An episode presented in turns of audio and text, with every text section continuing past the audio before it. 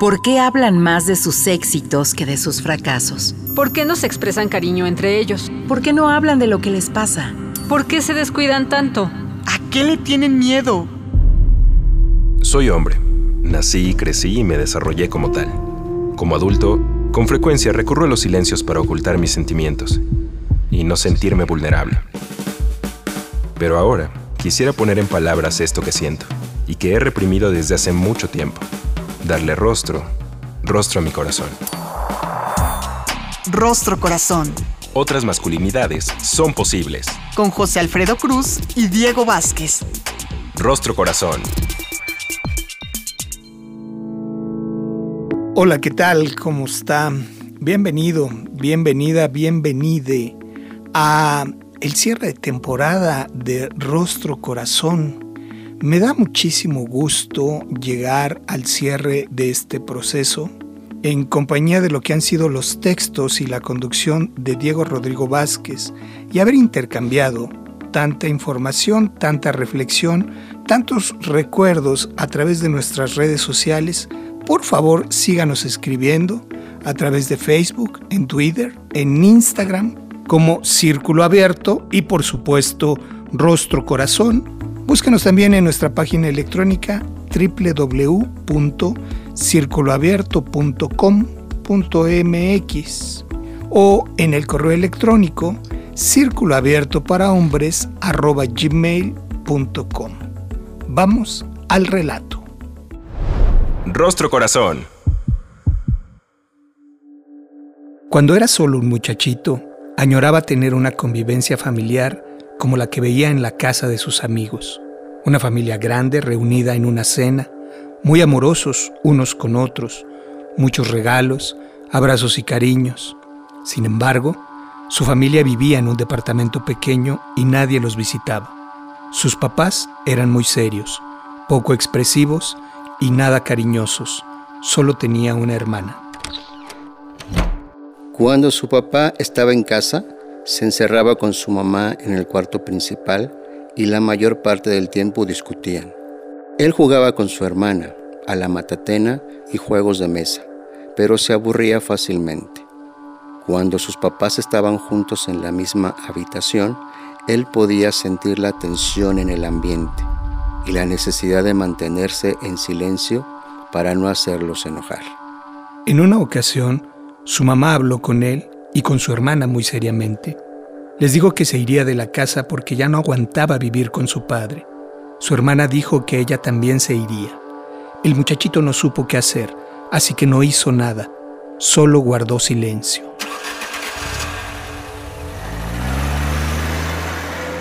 Cuando su mamá y su hermana se fueron, casi todos los días, su papá despotricaba en contra de su madre y se negaba a darle una pensión. Prefiero que me metan a la cárcel antes de darle un peso a esa mujer, decía su papá. Él se ponía muy triste. No solo extrañaba a su mamá y a su hermana, le dolía mucho que su familia se hubiera desintegrado.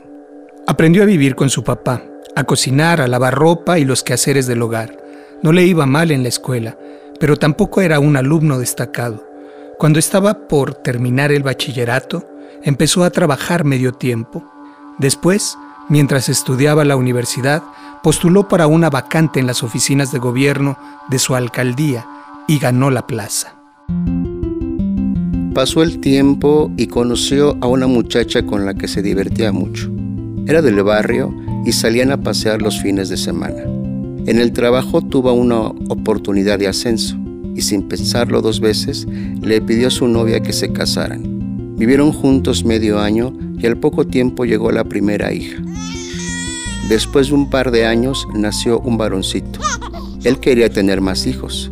Siempre había soñado con una gran familia, pero ella no opinaba lo mismo. A veces discutían mucho por esta situación. Su esposa trabajaba como secretaria en un despacho de abogados, así que, con ambos sueldos, se podían dar una vida más o menos holgada sus hijos estudiaban en escuelas de paga y tenían muchas actividades por las tardes. Con mucho esfuerzo, compraron una casa, salían de paseo una vez al mes y tenían dos coches. Le costaba mucho trabajo aceptar que sus hijos no fueran tan amorosos con él, y que su esposa fuera más bien distante. Su deseo era que al llegar del trabajo, sus hijos y su esposa fueran corriendo a sus brazos a recibirle y a llenarlo de besos y cariños. Sin embargo, cuando entraba a la casa, sus hijos guardaban silencio y evitaban cruzar miradas con él. Se sentaba a la mesa y exigía la cena caliente con un manotazo. Los niños se iban a terminar la tarea o lo que estuvieran haciendo a otro lado, y con el paso de tiempo, la esposa también evitaba estar con él mientras cenaba. Le partía el corazón sentirse rechazado, pero no podía expresar toda la frustración y coraje que tenía dentro. Sin darse cuenta, se volvió frío y displicente con su familia. La gente del barrio empezó a esparcir rumores sobre su esposa. Decían que le estaba poniendo el cuerno. Él no sabía qué pensar ni qué creer. Su esposa lo hacía sospechar porque empezó a comportarse de forma extraña. Ya no quería dormir con él, ya no le cocinaba, solo hacía comida para los niños, la ropa ya no se la lavaba y ni pensar en plancharle las camisas. De pronto, se quedó solo en la misma casa que compartía con su familia. Era una soledad gélida y terrible. Se sentía muy desdichado.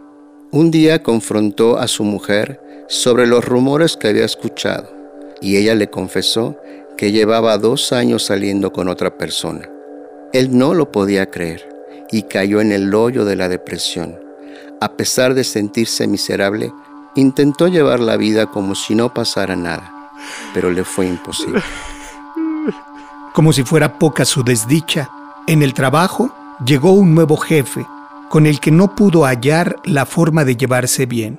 El señor era muy abusivo, lo hacía trabajar de más, le hacía bromas hirientes sobre su matrimonio y a él no le quedaba más que aguantarse los corajes y tratar de hacer bien su trabajo, aunque la depresión se lo impedía.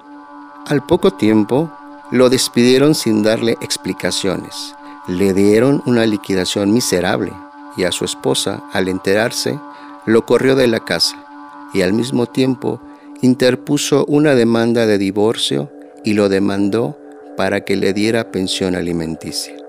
A veces se lamenta por su mala fortuna, pero guarda la esperanza de ganarse la lotería para que todos sus problemas se resuelvan de una buena vez. Sin embargo, sabe que ni con todo el dinero del mundo podría conseguir a la familia perfecta que alguna vez soñó. Rostro Corazón. Para platicar sobre el texto Mala Suerte otra vez de la pluma sensible de Diego Rodrigo Vázquez, me da muchísimo gusto cerrar esta temporada en compañía de un hombre de mi admiración, querido amigo, maestro, referente en el trabajo de las masculinidades en la región latinoamericana, del Instituto WEM, presidente del mismo, sociólogo, sexólogo, psicólogo, profesor de la Universidad de Costa Rica y sobre todo gran amigo. Álvaro Campos, Alvarito, ¿cómo estás? Bienvenido a Rostro Corazón.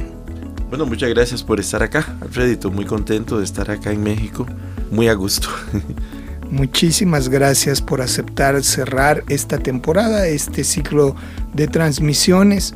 Y empezaría por plantearte la pregunta de todos nuestros invitados. Después del texto Mala Suerte de Diego, ¿cuál es la parte que tiene que ver contigo? Bueno, yo creo que este, este cuento eh, nos habla de muchas cosas que nos pasan a los hombres, en donde sufrimos. Cuando estamos atravesando ese momento de sufrimiento, nos preguntamos, ¿por qué? ¿Por qué me pasó esto? ¿Y por cuánto tiempo será?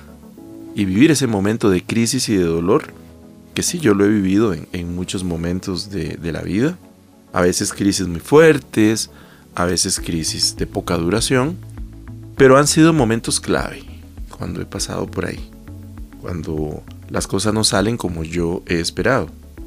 Eh, yo creo que muchas cosas en la vida las he logrado, pero no todas han sido tan fáciles. Eh, muchas ha habido que tener un gran esfuerzo y una gran paciencia. y sobre todo tolerar que las cosas no siempre son como yo quiero. Entonces eh, me sentí identificado principalmente por las múltiples situaciones de, crisis que atraviesa el personaje de, de, la historia, ¿verdad? Yo no me considero que he pasado por tantas, pero sí he pasado a lo largo de la vida por situaciones muy particulares que he tenido que enfrentar. Hay un malestar general. Alguna vez justo en una sesión ahí en San Pedro, escuché a un hombre decir que llegaba con un combo de crisis. Exactamente. Había muchas cosas eh, acumuladas. Y es así como llegamos muchos hombres a este trabajo, a esta reflexión en medio de muchas crisis, de un malestar generalizado, como lo nombras, pero que a veces no podemos identificar. ¿De qué manera que has observado en este tránsito para reconocerlo, nombrarlo y transformarlo? ¿Cuál ha sido tu experiencia desde la atención a otros hombres? Ok. El relato nos cuenta una historia muy común en muchísimos hombres. Recordemos que el relato habla de un hombre que viene con mucha frustración desde niño porque quería tener una familia ideal que él no tuvo. Y se sintió muy solo, poco importante, poco valorado, poco apreciado eh, desde que era niño. Eso podríamos decir, bueno, es la historia de muchos hombres en nuestro continente. Efectivamente, es la historia de muchos. Ahora, ¿cuál es el asunto? Que crecemos sin hablar de eso, sin hacer consciente eso y sin hablarlo. Entonces lo acumulamos y lo vamos arrastrando aquello que no soy capaz de trabajar en mi vida se va quedando ahí para ser repetido a futuro. Ya Freud nos hablaba de la compulsión a la repetición, ¿verdad? Repetimos justo aquello que nos duele. Y es justo lo que le pasa al personaje. Él anda buscando un lugar donde lo amen, donde sentirse importante, donde lo cuiden y donde le demuestren que él efectivamente es una persona muy apreciada. Y sigue buscando eso a lo largo de su vida. No hay nada malo en buscarlo. No hay nada malo. Lo que pasa es que la trampa está en que creo que ese lugar en donde me van a tratar bien está fuera de mí. Y ese lugar habita en mí. Yo soy el que debo darme ese, ese lugar especial y darme esa bienvenida, ese buen recibimiento y esos cuidados que ando buscando que los demás me los den. Porque si yo soy capaz de dármelos a mí mismo y de sentirme feliz conmigo y muy completo conmigo, a lo mejor voy a escoger personas que van a quererme acompañar y que de verdad me van a cuidar a como yo puedo cuidar de ellas. Pero si yo no cuido de mí y lo que ando buscando es que otras personas se hagan cargo de mí, muchos discursos de los hombres, una mujer cariñosa que se enamore de mí y me lo demuestre, pero si yo no he sido ese hombre cariñoso conmigo mismo, que me cuido, no voy a encontrar a nadie que lo haga. Más bien voy a tener una especie de ojo clínico para buscar personas que tienen gran dificultad en cuidar de otros. Entonces voy a tener un radar emocional que de alguna manera va a detectar quiénes sí y quiénes no. Tal vez esta persona sea muy especial conmigo, pero tal vez no pueda construir un proyecto afectivo porque somos tan distintos y su forma de demostrar el amor no me llena en realidad, no me gusta, quisiera algo diferente para mí. O tal vez me quede con eso. Pero eso lo puedo valorar si yo me he hecho cargo de mí y de mis necesidades más profundas. Entonces sí yo he encontrado en el discurso de los hombres esta queja. Voy a interrumpir un minutito para ir a un corte, pero para que regresemos y nos platiques qué es lo que has identificado y qué es esto del radar emocional en la construcción de las identidades masculinas. Eh, quédese con nosotros a través de Ciudadana 660. En un momento regresamos. Rostro Corazón. Rostro Corazón. Ya estamos de regreso en el Rostro Corazón a través de Ciudadana 660. El día de hoy cerrando temporada eh, con un programa de lujo platicando con Álvaro Campos del Instituto WEM sobre el texto Mala Suerte de Diego Rodrigo Vázquez. Alvarito, nos estabas platicando sobre el radar emocional y sobre las necesidades que has venido observando, identificando en el trabajo que hace el Instituto WEM, que, mm, que llama la atención por muchísimas cosas. Ya iremos profundizando, pero si quieres terminar con esta idea con la que nos fuimos al, al corte, por favor. Bueno, el machismo fabrica hombres defectuosos. Le voy a mencionar solo dos de ellos. Un radar emocional que no funciona, que me lleva, digamos, a, no, a problemas de doble conexión. Conexión conmigo mismo y conexión con el otro. Entonces, ¿qué quiero hablar de esto? El radar emocional es un término que usamos para decir, me doy cuenta yo de mis necesidades más profundas. Soy capaz de identificarlas. Soy capaz de ponerlas en palabras. ¿Qué sería eso? Me doy cuenta de que estoy solo realmente. Me doy cuenta de que no me siento atendido en este vínculo. Me doy cuenta que no estoy siendo escuchado. Es decir, ¿y qué voy a hacer con eso? ¿Lo puedo poner en palabras? ¿Puedo decirle al otro de manera respetuosa? Vieras que yo no me siento escuchado. No me siento cuidado en esta relación. ¿Qué hacemos? ¿Te has dado cuenta? y poder tramitar esa necesidad, no en un reclamo pegando gritos, sino en un diálogo en donde yo exprese lo que estoy sintiendo. Ese radar emocional, si tengo buena la conexión conmigo, me debe llevar a eso. Me conecto con lo que siento y lo puedo expresar. Sin esperar que la otra persona me solucione mis problemas, porque yo tengo que autonutrirme. Pero si me hago acompañar de alguien, es para que ese alguien, pues de alguna manera me acompañe también, valga la redundancia si me hago acompañar. Pero también el radar opera en doble sentido. El radar hacia afuera. Capto las necesidades del otro, me doy cuenta ¿Para dónde va el boleto del otro? ¿Está contenta esa persona? ¿Está triste? ¿Cómo la capto? ¿Cómo la siento? A lo mejor ni me doy cuenta. A lo mejor creo que estamos muy cerca y está totalmente lejos. Es más, ya está listando valijas para irse de mi vida. Es más, ya se fue. Y yo soy el último en darme cuenta. El radar no me funciona para afuera. En el caso eh, de la historia, efectivamente así pasó. Ella ya tenía otra relación de dos años y algo, ya se había distanciado de él y él no se había dado cuenta, apenas captaba y medio reclamaba, pero él no se había dado cuenta que había una distancia emocional en la relación. Entonces, claro, ese radar me debe llevar a poner en palabras las señales que el radar captó. ¿Qué está pasando? Yo siento esto, yo percibo, pero nos da mucho miedo. Me da mucho miedo preguntarle a la otra persona cuál es el destino del boleto que tiene porque yo quisiera que el destino sea yo. Voy hacia ti. Y cuando veo que no soy yo, qué miedo preguntarlo, pero eso mejor no lo pregunto porque sé la respuesta. Pero podría darme cuenta que va para otro lado y yo negar que va para otro lado. Entonces la cuestión del radar es muy importante cuando vivimos situaciones de crisis como las que vive este personaje. Si vemos, hay una situación, el radar no le funcionó, se sigue sintiendo solo, de una soledad que venía de hacía mucho tiempo, desde niño, y nunca pudo hacer un alto en el camino para darse cuenta, a ver cómo me estoy sintiendo yo. Cuando busco pareja, realmente cómo me siento. ¿Cómo me siento en esta relación tan cercana? Esto me siento apoyado realmente. Eso nos cuesta. Hay muchos hombres que desarrollan relaciones de mucha dependencia. Dependen mucho de la otra persona y, no se hacen cargo de sí mismos, porque nadie nos enseñó a hacernos cargo de nuestras necesidades emocionales. Entonces, e, eso me parece que es una, un matiz muy importante que expresa el, el relato. Y también este hombre pasa por muchas crisis, ¿verdad?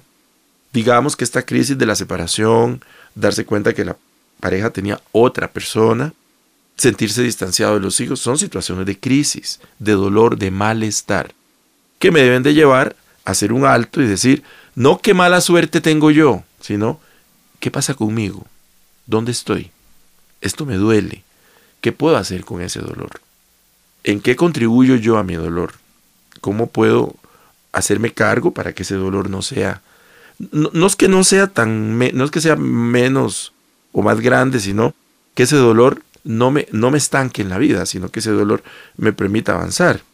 ¿Será que no elijo bien a la pareja? ¿Será que yo necesito primero hacerme cargo de mí, estar un tiempo solo, nutriéndome, para no depender tanto de, las otras personas? Y entender que pareja es simplemente alguien que me acompaña. Alguien completo o que está en proceso de completarse, acompaña a otro que está en proceso de completarse.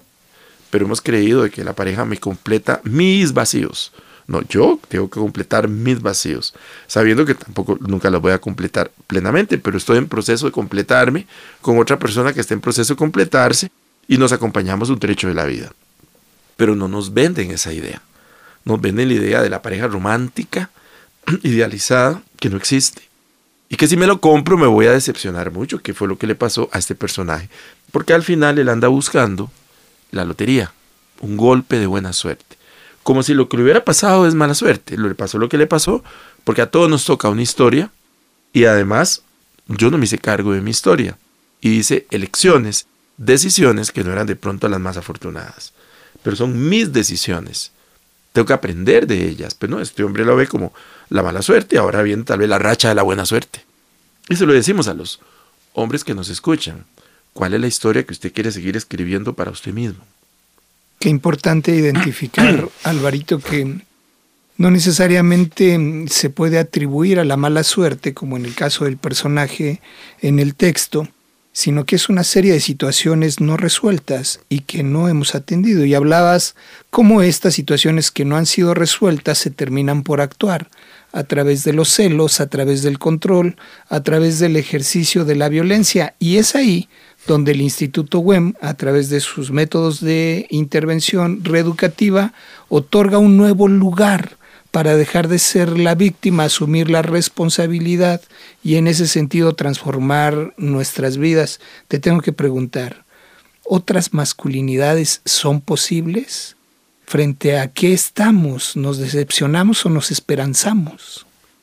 Bueno, eh, cuando logramos conectarnos, otra vida es posible. Y otra vida no solo para mí. Si yo me conecto conmigo, podría conectarme con los otros.